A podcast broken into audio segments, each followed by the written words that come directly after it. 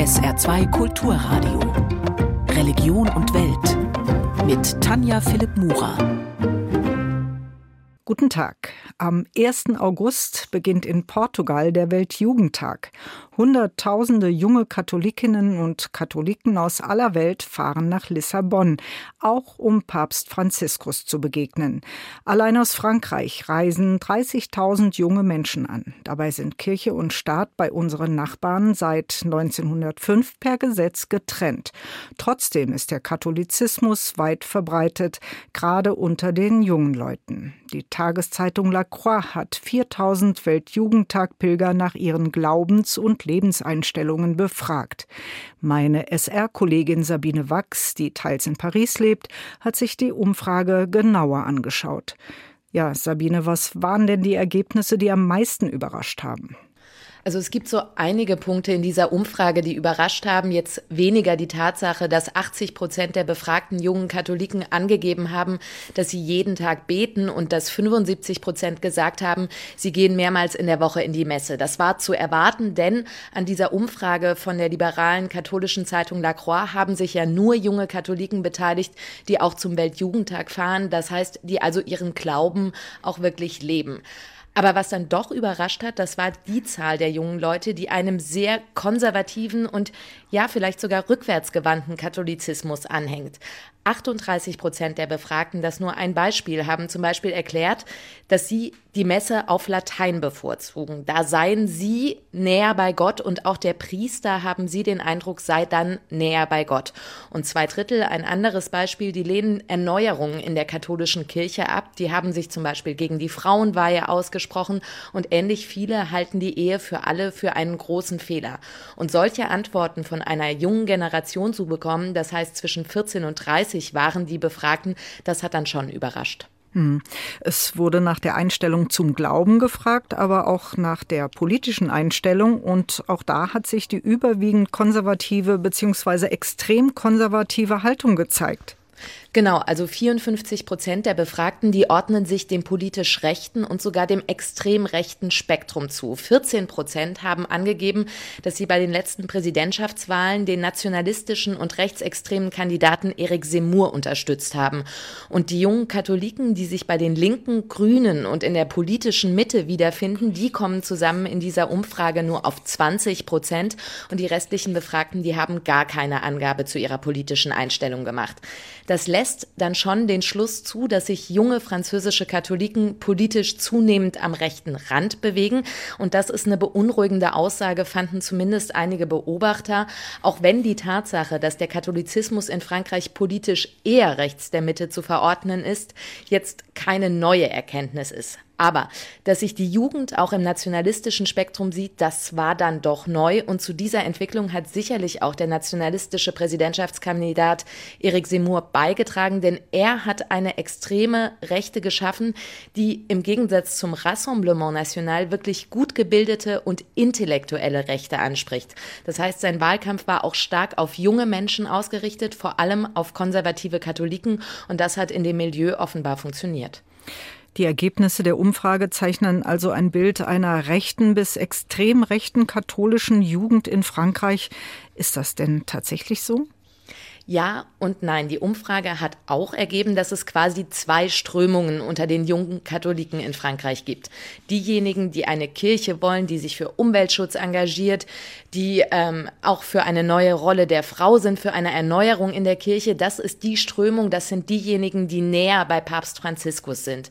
Aber das ist der wesentlich kleinere Teil der Befragten dieser Umfrage. Der große Teil findet sich in den nationalistischen Werten tatsächlich wieder. Die Nation und gerade auch das Militär werden in den konservativen katholischen Familien neben dem Glauben wirklich hochgehalten. Und da hat Eric Seymour eben angesetzt, wir müssen unsere Nation schützen und bewahren. Das war so sein Mantra während seines Präsidentschaftswahlkampfs. Und das gilt auch für den Glauben in Abgrenzung eben zu anderen Religionen, allen voran zum Islam, der für Seymour und andere Nationalisten in Frankreich eben die Bedrohung schlechthin ist. Und genau diese Abgrenzung ist auch ein Punkt, der die sehr konservative Einstellung Einstellung im Glauben erklären kann, der jungen Katholiken. Das sagt zumindest ein Soziologe, der die Umfrage von Lacroix analysiert hat. Hm, was genau meint er damit? Er meint damit, dass gläubige und praktizierende junge Katholiken auch in Frankreich zum einen eine Minderheit sind und dass sie sich nach innen zusammenschweißen und nach außen abgrenzen wollen, dass sie eben teils auch radikalere Positionen einnehmen, als noch ihre Eltern die Positionen hatten. Das spricht zum Beispiel dafür die Messe auf Latein, die ja 38 Prozent der befragten jungen Katholiken bevorzugen. Das ist ein Punkt. Generell geht es eben um eine Art Zusammenhalt, darum eine Gemeinschaft zu finden. Und es gibt in Frankreich verschiedene Strömungen im erzkonservativen Katholizismus, also zum Beispiel Sens Commun, eine Bewegung, die gegen die Ehe für alle demonstriert hat, die gegen Schwangerschaftsabbrüche ist, die gegen das Adoptionsrecht für gleichgeschlechtliche äh, Paare ist, die sind zum Beispiel ein Anlaufpunkt für viele junge, sehr konservative Katholiken, die dann auch bei den Demos mit auf der Straße waren. Mhm. Aber man muss auch sehen, dass es bei dieser Umfrage eben durchaus ein Problem gibt. Kritiker aus den Reihen der Kirche, aber auch Politikwissenschaftler, die sagen ganz klar, dass eine nicht repräsentative Gruppe von jungen Katholiken befragt wurde. Es ist nämlich kein gesellschaftlicher Querschnitt gewesen, sondern die jungen Menschen, die in ihren Ferien, die in ihrem Sommerurlaub zum Weltjugendtag nach Lissabon fahren, die ihren Glauben also täglich leben.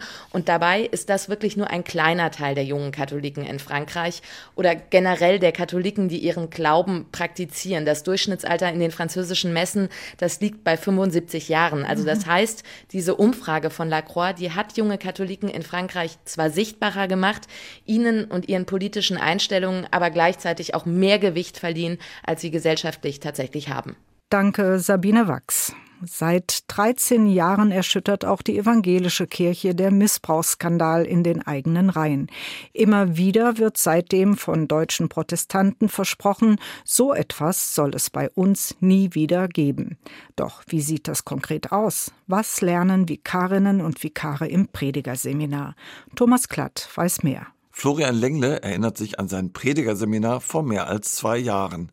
Begonnen hatte seine zweite Ausbildungsphase nach dem Theologiestudium mit dem sechsmonatigen Schulvikariat.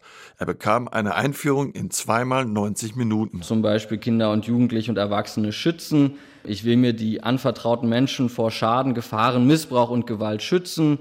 Es geht um Nähe und Distanz, wie man damit umgeht. Es geht natürlich darum, dass man die Rolle in der Verantwortungsposition ist, dass man die nicht ausnutzt gibt ja zahlreiche Situationen im Fahralltag, äh, wo das eine Rolle spielen kann. Natürlich auch in der Schule äh, als Religionslehrer. Man hat, würde ich sagen, eine Grundsensibilisierung dadurch erfahren. Eine Vorbereitung in zweimal 90 Minuten, das klingt nach 13 Jahren Missbrauchsskandal wenig, aber immerhin. Da stellt man sich dann so zu zweit gegenüber, geht aufeinander zu und soll Stopp sagen. Und das probieren wir ja erst schweigend aus. Und dann variiere ich das oft, dass ich dann noch darum bitte, mal plaudernd auf jemanden zuzugehen.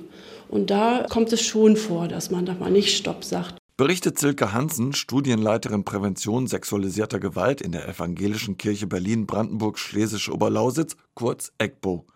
Die 20 bis 25 Vikarinnen und Vikare eines jeden Jahrgangs müssen diskutieren, Nähe zu suchen und dabei die richtige Distanz zu wahren.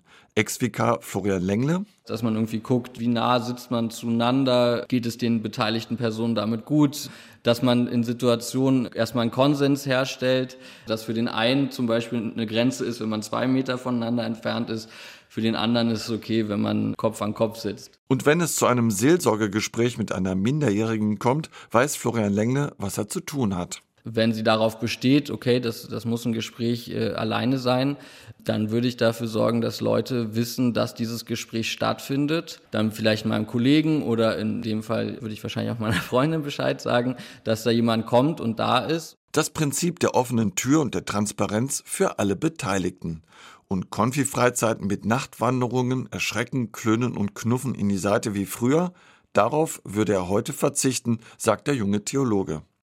Die evangelische Kirche will aber noch mehr Prävention. Die 13. Synode der EKD im November 2022 beschloss, das kirchliche Disziplinarrecht zu verschärfen. Personen in engen Abhängigkeitsverhältnissen, die auch in der Seelsorge entstehen können, sollen noch besser geschützt werden. Entsprechend soll auch der staatliche Paragraph 174c Strafgesetzbuch die Strafbarkeit von sexuellem Missbrauch unter Ausnutzung eines Beratungs-, Behandlungs- oder Betreuungsverhältnisses auf Seelsorgeverhältnisse ausgeweitet werden. Sowohl im Bundesjustizministerium wie auch in der EKD befinde man sich jetzt im Beratungsprozess darüber, heißt es aus den jeweiligen Pressestellen. Bis dahin gelten die jetzigen Standards in den Predigerseminaren. Einfach mal Ballast abwerfen vom anstrengenden Alltag, einen Gang zurückschalten, neue Kraft tanken. Vielen gelingt das beim Wandern. Und wer in diesen Tagen rund ums saarländische Tolai unterwegs ist, den erwartet auch noch ein ganz besonderes Angebot. Ein Bauwagen als ökumenischer Ort des Zuhörens. Die Aktion findet schon zum dritten Mal statt. Im vergangenen Jahr war die Corona-Pandemie ein großes Thema. Was bewegt denn die Menschen in diesem Jahr besonders, habe ich Astrid Schmidt-Jochum gefragt. Sie gehört zum Bauwagenteam, das seit Juni unterhalb des Schaumbergplateaus seinen festen Platz hat. Also die Erfahrung meinerseits ist, dass man so Tage hat, wo sich ein Thema wiederholt. Mhm. Also ich hatte einen Tag, da waren sehr viele Touristen unterwegs aus Frankreich, aus Schottland hatte ich zwei Damen waren also ganz unproblematische kurze Gespräche. Dann hatte ich aber auch eine Dame, die von einem Unfall in ihrer Jugend erzählt hat, das immer noch als Trauma in ihr nachwirkt. Dann hatte ich mehrere Menschen am Tag, die mit dem Thema Tod konfrontiert waren. Es gibt Gespräche, wo es über Erziehungsdinge geht, wo eine Mama mit dem Besuchsrecht des Vaters nicht klarkommt und das Kind belastet sieht. Also es ist völlig unterschiedlich. Mhm. Haben die Menschen auch das Bedürfnis, über ihren Glauben zu reden, über ihre Haltung zu ihrer Kirche? Habe ich selbst persönlich selten erlebt, aber wir sind über 30 Personen, also das wird durchaus auch Thema sein. Natürlich geht es da oft um diese Missbrauchsgeschichten, mhm. die die Menschen bewegt. Und wenn sie hören, wir sind für die Kirche da oder äh, repräsentieren auch die Kirchengemeinden, dann sprechen sie das schon mal an. Mhm. Und die Meinung ist schon sehr einhellig, dass die Menschen entsetzt sind über diese Dinge, die da aufgedeckt werden. Aber das tangiert wenig ihren eigenen Glauben, sondern sie sind eher über die Institution und über die Mitarbeiter, die solche Missbrauchstathergänge begangen haben. Darüber sind sie enttäuscht und mhm. entsetzt. Das ist ja nicht ganz einfach für Ihr Team, solche Gespräche zu führen. Wie sind Sie denn ja. dafür ausgebildet worden? Bevor das Projekt gestartet ist, hatten wir mehrere Treffen als Team. Da ging es um Einführungen in aktives Zuhören, in Gesprächsgestaltung. Wie starte ich in ein Gespräch? Was macht mir Sorgen? Welche Erfahrungen habe ich? Also in diesem Jahr sind sehr viele neue zum Team dazugestoßen, sodass die, die schon länger dabei sind, auch mal erzählt haben, was einem passieren kann. Wir haben Rollenspiele gemacht mhm. wie man reagieren kann und welche Art von Gesprächen sich abspielen können. Und wenn wir nach einem Einsatz oder während eines Einsatzes Probleme haben oder unsicher sind, bleibt uns auch immer noch der persönliche Austausch. Mhm. Würden Sie sagen, das sind eher Zufallsbegegnungen an Ihrem Bauwagen oder kommen der eine Wanderer oder die eine Wanderin auch schon mal gezielt und suchen das Gespräch mit Ihnen? Also ich glaube, in der Regel sind es Zufallsbegegnungen. Aber wir haben auch schon erlebt, dass jemand kam und gesagt hat, also ich habe sie schon da sitzen sehen, das letzte Mal hatte ich keine Zeit. Und es kommt natürlich darauf an, wie wir selbst uns auch darstellen. Also wir setzen uns nicht hin und lesen oder machen irgendwas am Handy, sondern wir sind offen, wir gucken die Menschen an, wir lächeln und zeigen auch dadurch eine offene Gesprächsbereitschaft, was die Leute schon mal eher animiert, Kontakt zu halten oder aufzunehmen und ein paar Worte zu sagen. Mhm, was würden Sie sagen? Was geben Sie Ihren Gesprächspartnerinnen und Partnern so mit auf den Weg? Ich glaube, die Dankbarkeit, dass jemand da ist, der Ihre Sorgen, obwohl er mit Ihnen nichts zu tun hat, sich anhört und wohlwollend und wertschätzend anhört und auch vielleicht einen Rat gibt, wo man sich weiter hinwenden kann. Wir haben also im Bauwagen viele Prospekte und Informationsbroschüren liegen, welche Institution weiterhelfen kann. Das ist auch eine hilfreiche Sache, weil viele von solchen Dingen noch nicht gehört haben. Und allein die Tatsache, dass man sich Zeit nimmt, dass man offen ist, dass man Rückfragen hat, also dass man sagt, wie, wie haben Sie das gemeint oder was war da mit Ihnen oder wie ging es Ihnen da? Das alleine ist für die Menschen in der heutigen Zeit, glaube ich, sehr wichtig. dass jemand nicht nur seine eigenen Probleme loswerden will, sondern ihm persönlich zuhört, bis er fertig ist.